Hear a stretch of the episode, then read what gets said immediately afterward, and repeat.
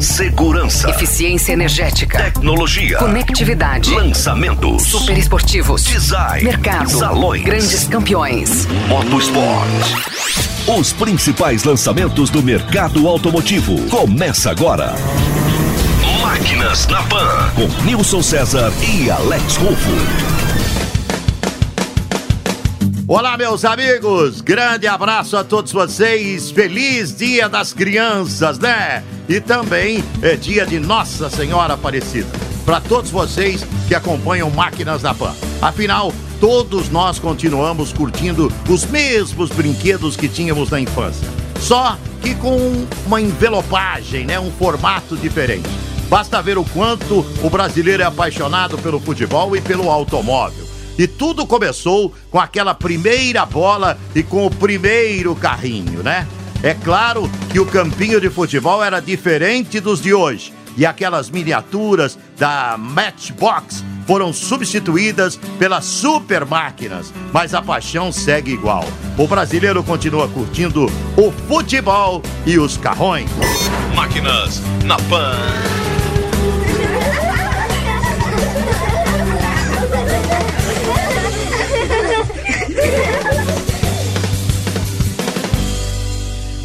Então, meu amigo, coloca a bola no centro do gramado e o seu carrão no grid de largada, porque o Máquinas da Pan está só começando.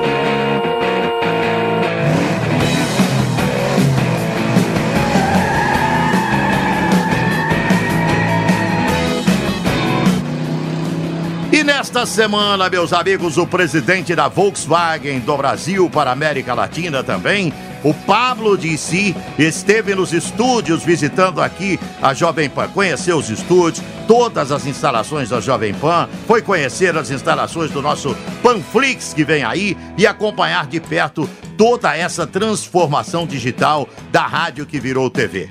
E aí, participou de vários dos nossos programas para comentar economia, o mercado e a indústria automotiva. Além disso, vai estar conosco no Seleção Jovem Pan deste domingo para falar de futebol e do seu time do coração, o River Plate, que está na briga pelo título da Libertadores. Meus amigos, foi uma entrevista muito bacana realmente com o Pablo Dissi. Ele vai participar do Seleção Jovem Pan de domingo e ele foi jogador do Huracan, acreditem e hoje é o presidente da Volkswagen para a América Latina. Eu não vou ficar dando spoiler, não, porque eu quero que os senhores curtam a entrevista que foi sensacional com essa figura humana extraordinária que é o presidente da Volkswagen do Brasil e Volkswagen da América Latina, o nosso Pablo Dissi. Então, meus amigos, para darmos aragada no programa desta semana, vamos acompanhar a conversa que o Alex Rufo teve com Pablo Dissi para falar do mercado automotivo. Solta aí, meu caro Andrezão.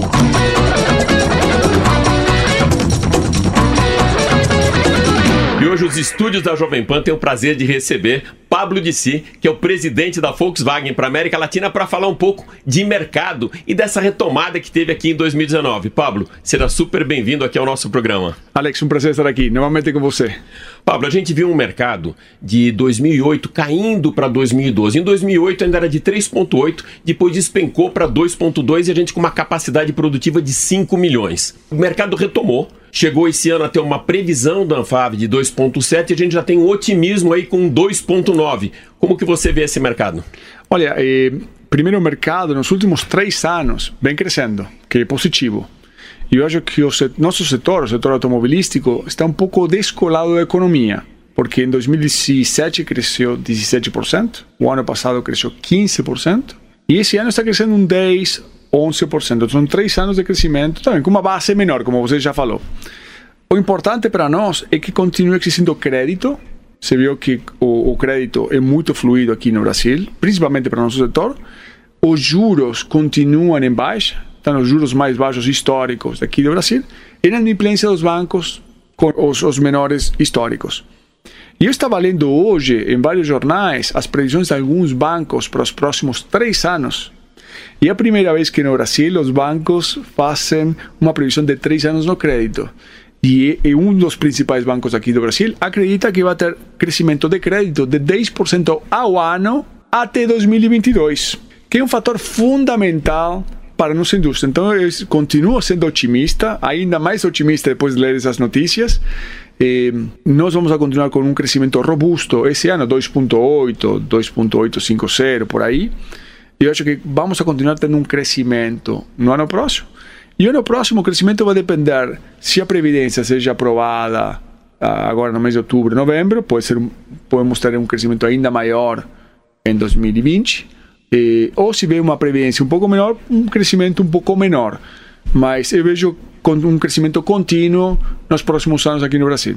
E um dos grandes vilões aí desse crescimento, de segurar um pouco esse crescimento, foi, foram as exportações. O nosso maior cliente aqui, Argentina, enfrentaram grandes problemas e com as exportações em queda afetou também o mercado um pouco, né, Pablo? Olha, eu acho que o pior do ajuste de estoque já aconteceu no Brasil. Agora estou falando como indústria porque nós como Vox cortamos no final do ano passado a produção daqui para a Argentina e no início desse ano também cortamos a produção.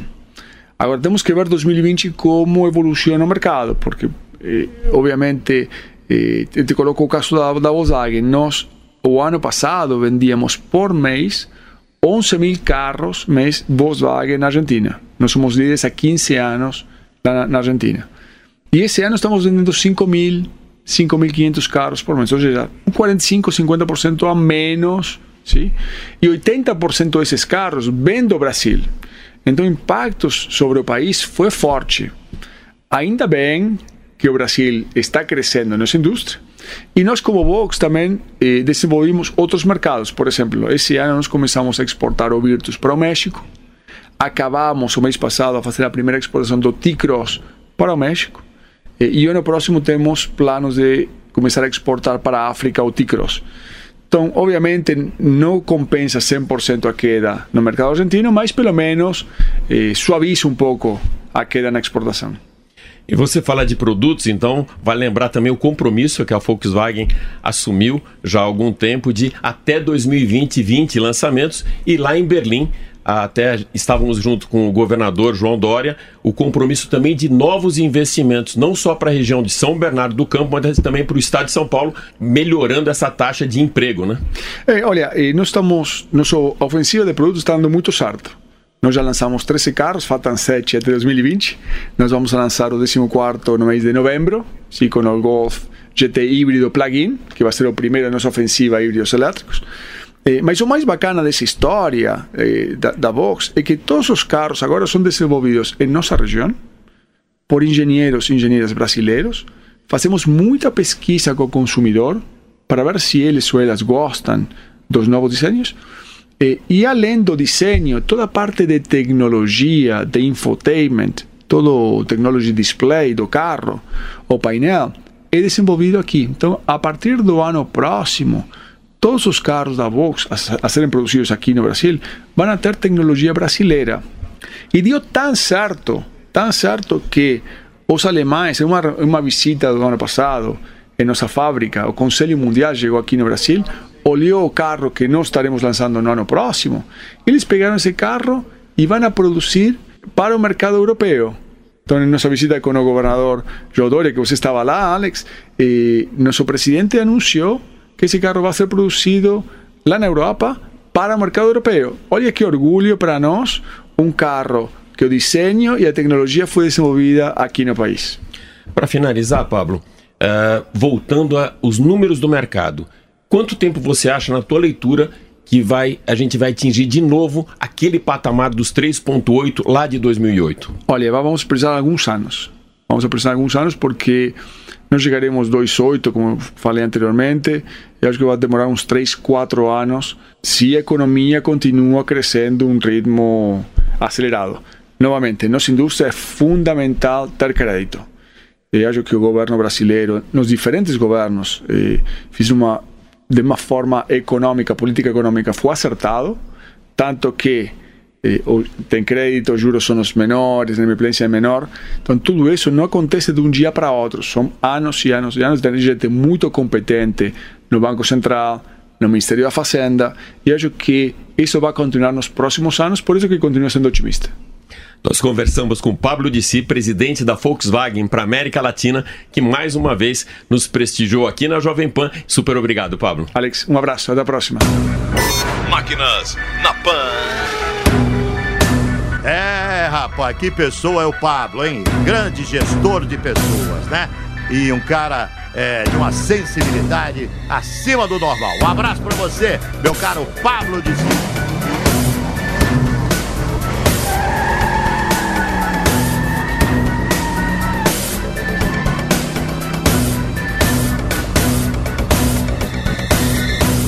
No Máquinas da Pan, você recebe em primeiríssima mão as notícias dos principais lançamentos da indústria automotiva, tendências especiais de tecnologia e previsões do mercado.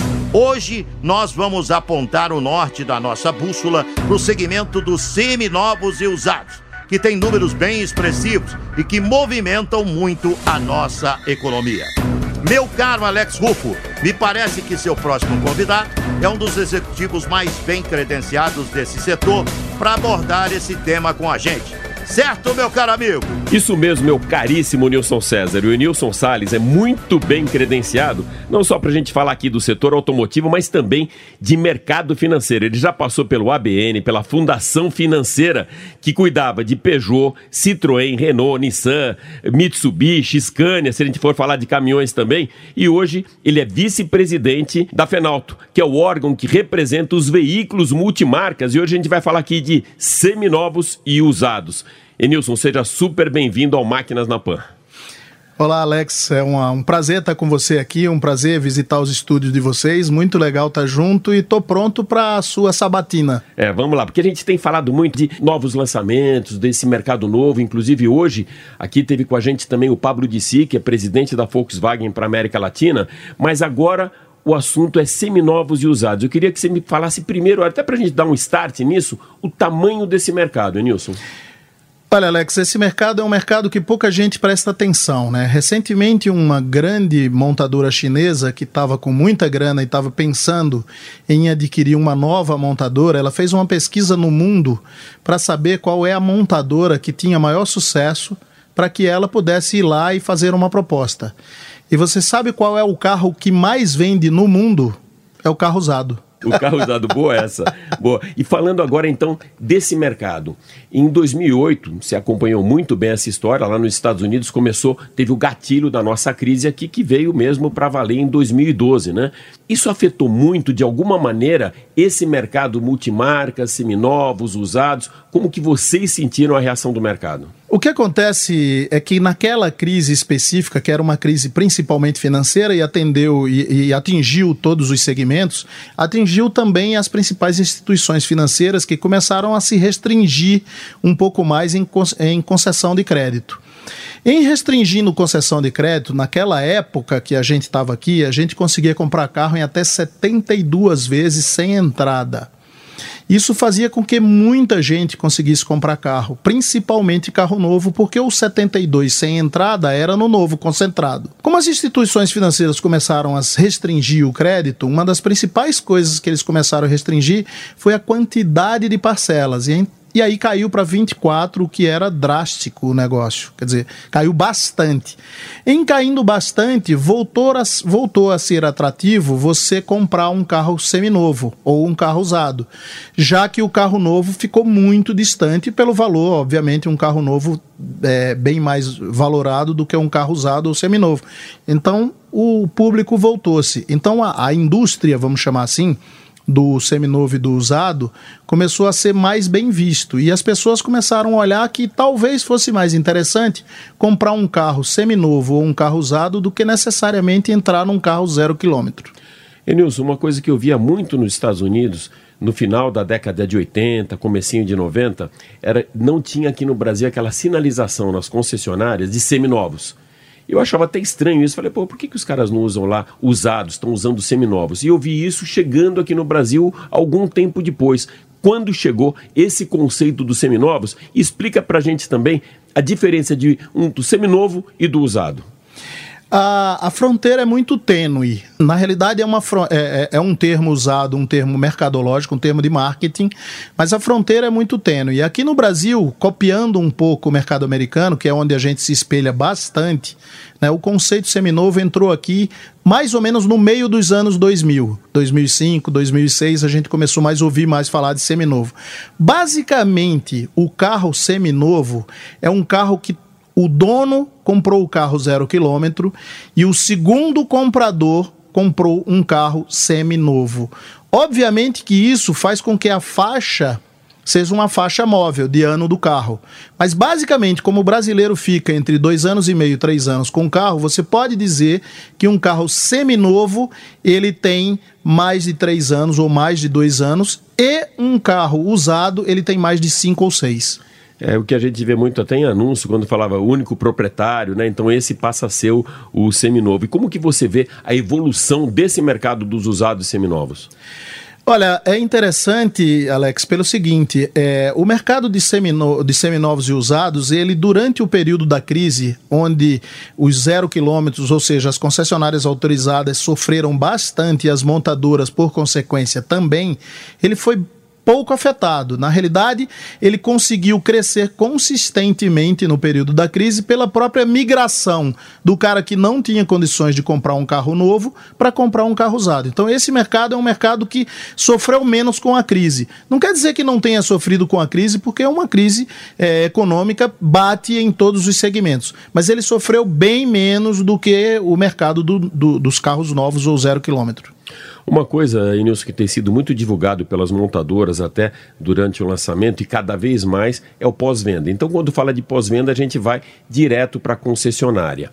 E eu tenho visto nessas concessionárias também as plataformas digitais sendo cada vez mais utilizadas para o comércio eletrônico de veículos. Essa é a tua leitura também? Sim, é, o comércio eletrônico chegou em todos os segmentos de mercado e também chegou no mercado de veículos. É, basicamente, nós temos os portais verticais e os portais horizontais. Os verticais são os portais que atendem especificamente uma categoria, no caso, os verticais de veículos, eles atendem exclusivamente a categoria de veículos. E os horizontais, eles comercializam sapatos, chocolate, tarará e também veículos. Essa quem, é a diferença. Quem esses caras, só para entender? Se você falar players? dos principais players dos mercados verticais, você pode falar de é, e-carros, Web Motors, Meu Carro Novo, são portais verticais que tratam especificamente de veículos. Se você falar dos horizontais, você pode falar de OLX, OLX, Mercado Livre, são portais horizontais, eles vendem de tudo, inclusive carro. E cada vez mais o público é, começa a interagir mais com esse portal. E se você não sabe, antigamente um, um comprador de veículo ele visitava 7 a 10 vezes concessionárias e não necessariamente a mesma concessionária, tá? Ele poderia ir de 7 a 10 vezes na mesma ou 7 ou 10 concessionárias diferentes para escolher o seu carro. Hoje em dia ele visita 34 vezes os portais e vai em duas concessionárias no máximo comprar um carro. Então, na verdade, ela acaba não sendo como muita gente fala, não, isso está uh, ah, sendo um concorrente para o concessionário, está sendo um concorrente para a loja, não, uma ferramenta até útil para o próprio lojista. Sem dúvida. É, hoje em dia, o lojista que desconsiderar o comércio eletrônico como uma forma de atrair o cliente, esse cara está fadado a morrer ou ficar muito pequenininho, porque no fundo, no fundo, o consumidor, ele primeiro faz a pesquisa, ele toma a decisão eletronicamente, só que ele efetua o negócio, a compra no local onde ele encontra o carro, mas a tomada de decisão já foi tomada via o comércio eletrônico pesquisando os sites. Como que você vê o nosso mercado, Início, comparando globalmente com outros mercados? O mercado brasileiro é um mercado enorme e, e, mais do que um mercado enorme, é um mercado que tem muito espaço para crescer. Quer dizer, ao contrário dos mercados, por exemplo, o mercado europeu é um mercado saturado, é um mercado onde não tem muita gente ainda trocando de carro com muita velocidade. Esse é o primeiro ponto. E o segundo ponto é que a população europeia, pela própria oferta de transporte, ou seja, de mobilidade, ele fica, por exemplo, as grandes cidades europeias e as grandes distâncias entre elas, elas são cobertas basicamente pela rede ferroviária ou por uma rede muito expandida, tanto aérea aérea quanto de estradas. E a população em si também não tem muita elasticidade, a população europeia não cresce muito. Então o que é que acontece? Fica meio estagnado o mercado de veículos. Né? É, aqui no Brasil, a gente tem um mercado pujante. A gente tem, pelas grandes distâncias, o país é um país continental. Talvez a gente pudesse ser comparado com os Estados Unidos, China e Rússia, como os países de maiores distâncias continentais. Não vou colocar o Canadá na parada, porque o Canadá mais da metade é neve e a gente não vai falar hoje de, de, de, de esqui nem de, veículo para neve. É. Snow, exatamente. Então, mas esses mercados onde você tem grandes distâncias a serem percorridas são mercados de grande elasticidade para o setor automotivo. Enilson, agora jogando um pouco para a tua base, mercado financeiro. Uma das coisas que o Pablo de Si comentou hoje aqui no programa é a importância do crédito para o aquecimento das vendas. Quanto tempo você acha que vai demorar para a gente ter realmente esse mercado aquecido e com o crédito novamente à disposição do consumidor? Recentemente, num debate que eu tive com a Anfávia e a Fenabrave é, para o setor financeiro, num evento da ACREF, que é a congrega as entidades do setor financeiro, eu mostrei para eles com toda clareza que o mercado de oferta de crédito para o setor automotivo brasileiro ele cobre um terço do que realmente poderia cobrir. Ou seja, existem dois terços de operações entre compra e venda de veículos que não é coberto pelo crédito bancário.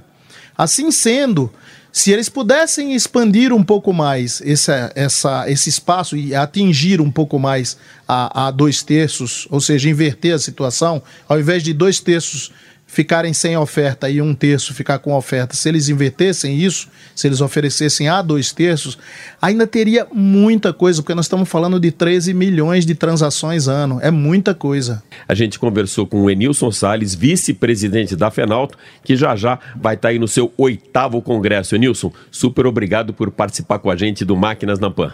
Eu que agradeço e fico sempre à tua disposição. Obrigado pela simpatia de vocês todos e por me receberem aqui. Muito obrigado. Valeu. Yeah. Máquinas na Pan.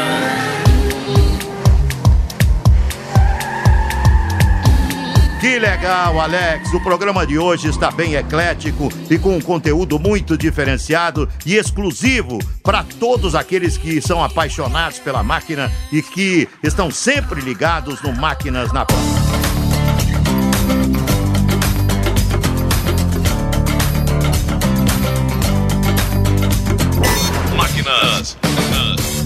Na Pan.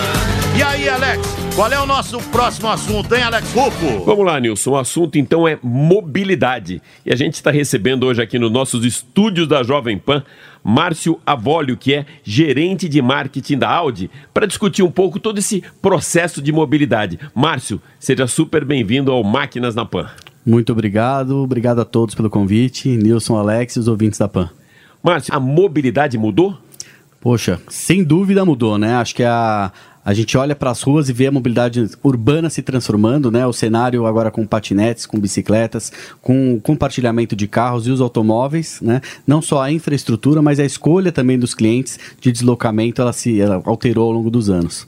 Quais modais, então, de mobilidade que você percebe uma diferença do que a gente tinha há 10 anos atrás para hoje? O que, que foi essa revolução aí nas ruas? Eu acho que não só uh, os carros eles mudaram, eles começaram a ficar mais conectados para a escolha do trajeto que o motorista vai fazer e também o motorista virou hoje em dia passageiro, né? Com a questão dos carros particulares, né? A evolução dos táxis eh, e a escolha também das uh, dos patinetes e das bicicletas, essa infraestrutura ela mudou, então o cenário mudou, os carros eles não vão deixar de existir, mas eles têm que reconhecer esses novos modais que são as escolhas dos, dos clientes.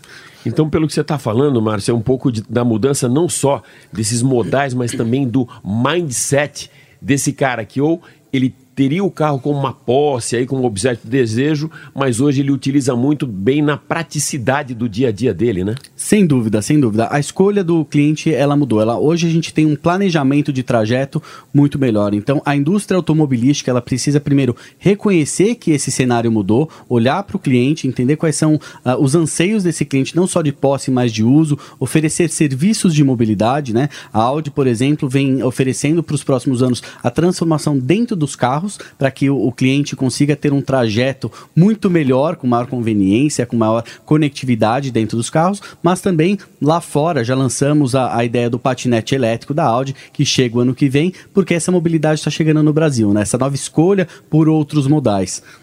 É, porque eu acho que, na verdade, Márcio, eles acabam se complementando. Assim, até partindo para uma linha um pouco superior do que simplesmente o patinete. Algum tempo atrás eu trouxe aqui no estúdio um executivo da Airbus. E ele me falava até de uma parceria que estava trabalhando com vocês para ter o carro da Audi pegando esse cliente, de repente, num L ponto e levando para um outro para um outro edifício ou para uma reunião e o patinete ou o próprio skate ele pode também ter essa finalidade dentro do porta-mala do carro, né? Sem dúvida, sem dúvida. Eu acho que essa questão da mobilidade ela é muito ampla. Você imagina muito dentro do segmento de automóveis os carros, né? Como é que eles vão se transformar. Mas eu acho que além dos patinetes, das bicicletas, você tem a mobilidade vertical hoje, né? Com voos que acontecem de helicóptero e os carros autônomos que também deverão vir é, para o Brasil em breve também vão transformar essa mobilidade. Hoje o carro, você é um, um, um motorista. A partir do momento que você vira um passageiro apenas, será que os carros precisam ter essa dimensão que eles têm? Será que as ruas precisam estar organizadas dessa maneira? Eu acho que essa questão de infraestrutura para a mobilidade é um ponto importante, principalmente pensando no futuro agora da eletrificação. Como é que você muda o seu, a sua forma de pensar em dirigir? Você vai de um lado para o outro, você tem aonde estacionar, você tem aonde é, garantir o combustível do seu carro, e quando você vem para o universo elétrico, acho que a grande barreira de entrada e que todos nós precisamos ficar atentos é com essa transformação da infraestrutura. É. Antes de a gente entrar aqui no estúdio, você comentava até de uma experiência que você teve, acho que foi na Alemanha, com o e-tron, da sua maneira de você pensar de maneira diferente até o trajeto por conta de ser um carro elétrico, né? Exato, exato. Eu fiz um, uma viagem com a nossa embaixadora, a Isabelle Drummond, né, para ela conhecer e poder ter a experiência do e-tron enquanto ele não chega no Brasil agora no início de 2020.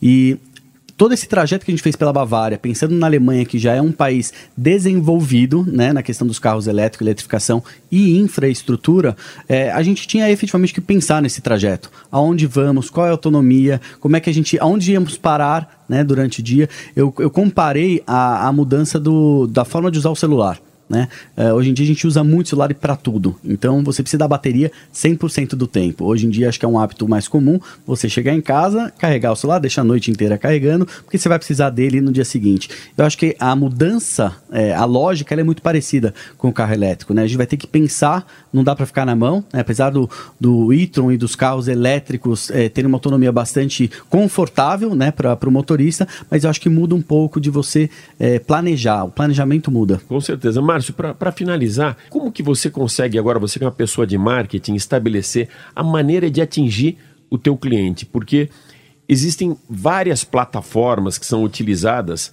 para impactar esse cara. Uma é a conscientização pelo meio ambiente, a outra é pela novidade do cara mostrar para o vizinho dele que ele está com um carro elétrico, a outra é pelo apaixonado por tecnologia. Enfim, como você consegue unir esses mundos para resultado de venda? Legal. Acho que o grande a motivação que nós temos percebido dos clientes, a gente faz pesquisa constantemente com os nossos clientes e com os interessados nesse ambiente de mobilidade e eletrificação. E eu acho que um, um gatilho que a gente pode é, motivar a compra né, desses, desses potenciais clientes é em relação ao futuro. Né? Muito se fala sobre a eletrificação ser o futuro, mas ela já é uma realidade. Então, quando você pergunta para os clientes qual é a percepção que ele tem de um proprietário de um carro elétrico, é, a resposta é de alguém que já está vivendo o futuro. Então acho que a questão da sustentabilidade ela está deixando de ser é, protagonista, ela não deixa de existir, ela se torna secundário, mas tecnologia e vivência de futuro é, é a realidade de hoje, é o proprietário do carro elétrico, é como a gente vai se posicionar. Legal, a gente conversou com o Márcio Avolio, gerente de marketing da Audi do Brasil, que trouxe aí um pouquinho desse universo da mobilidade urbana, que está tão em moda, né? Até a palavra em moda já não é mais moda, mas enfim, vamos falar então de disrupturas, né? De novos modais. Super obrigado, Márcio, por estar com a gente no Máquinas na Pan. Agradeço mais uma vez o convite.